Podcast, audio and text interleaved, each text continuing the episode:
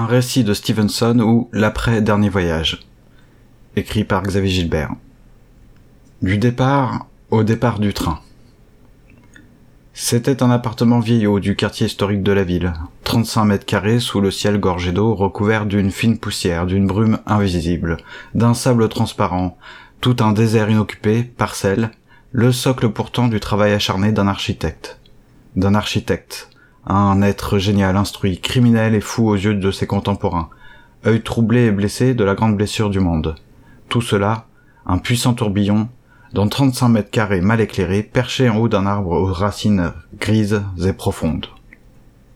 Les murs étaient cachés par un papier peint ancien dont les arabesques maladroites évoquaient des scènes de chasse, de courtisanerie et comme les illustrations d'une culture étrangère et passée, la vie traditionnelle de certaines gens qui, dans ces dessins, ne paraissaient plus que leur propre légende absente pourtant des murs.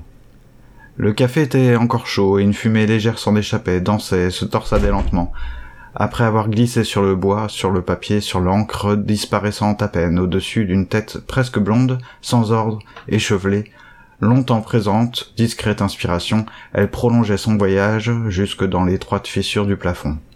Blafard écran, bornant la fugue, à deux ou trois images.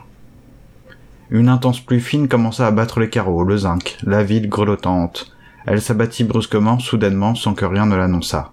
Elle disparut tout aussi rapidement neuf minutes plus tard, laissant un vague labyrinthe à la fenêtre, quelques grosses flaques sur les trottoirs, des gouttières dégoulinantes et quelques passants pressés. Lui n'avait rien entendu, ou feignait de ne rien entendre ailleurs, ou redoublant d'attention. Il continuait d'écrire d'un geste rapide, à la fois précis et souple. Avec agressivité, il caressait du pouce la page sur laquelle il n'écrivait pas, il caressait l'autre, en appuyant légèrement la tranche de la main sur le papier. Quelquefois il lâchait la plume, rejetait son buste en arrière, étirant ses longs bras des pattes de, sauterelle. Il buvait une gorgée de café, puis il se saisissait de la cafetière et versait un peu de liquide noir pour réchauffer la tasse dont il appréciait alors le toucher. Il ferma l'épais cahier pour le pousser au bout de la table, jusqu'à ce que la tranche touchât le mur.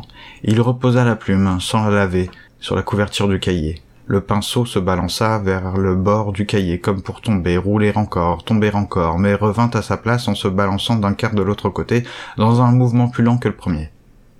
L'homme se leva en repoussant la chaise craquelante, sans la remettre à une quelconque place supposée, fit d'abord quelques pas pour euh, retrouver deux ou trois sensations nécessaires pour marquer la transition, pour se retrouver afin de ne pas sombrer tout entier, encore et sans danger, et passer de l'écriture au reste. Il enroula une écharpe fine, grise, qui fit plusieurs fois le tour de son cou. Il jeta sur ses épaules un épais manteau sombre, sans fermer la boutonnière, puis, en filant les lourdes manches, il se rappela exactement ce qu'il devait faire en rentrant. Il laissa la fenêtre de la cuisine sur l'espagnolette, puis tira fort la porte. Dès lors, l'intérieur de l'appartement s'effaça, devenant aveugle au reste du monde.